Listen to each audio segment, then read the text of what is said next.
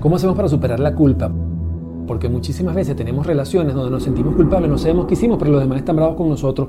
¿Cómo podemos hacer para resolver esa situación? Primero que nada, habla con la persona que supuestamente le hiciste daño. Pregúntale claramente qué es lo que está pasando. También es importante que tú expreses tu punto, pero siempre sea objetivo, porque muchas veces nos quedamos en el cuento, no, yo que yo que te dije, que tú me dijiste. No, sé objetivo en la medida en que te estás comunicando y de esa forma, en la medida en que expreses tus emociones y eres objetivo, le das la oportunidad al otro de que te diga dónde fue que se molestó. Otra cosa, tienes que darle validez al pensamiento del otro. No puedes decirle que todo está equivocado, que está loco no señor, también hay que darle validez a lo que el otro está pensando, porque en la medida en que yo abro mi entendimiento y el otro también me dice lo que siente, en esa misma medida entonces pudiéramos ver dónde nos equivocamos y dónde no. En consecuencia, erradicamos la culpa y mejoramos la comunicación. ¿Ok?